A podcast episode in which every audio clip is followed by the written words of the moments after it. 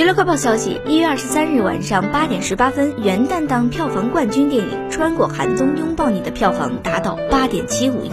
这让朱一龙成为票房破五十亿的演员。朱一龙在我和我的祖国中饰演宋岳强一角，在一九二一中饰演周恩来，在风暴中饰演英勇无畏的洪一洲，如今又在穿越寒冬拥抱你是叶子阳。朱一龙用无比扎实的演技和夺目的高颜值，为这一部部电影塑造了一个又一个的经典角色。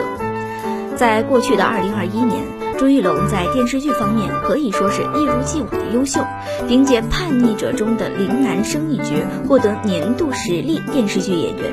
如今在电影方面也是如此高光表现，朱一龙老师啊，可以称得上是实至名归。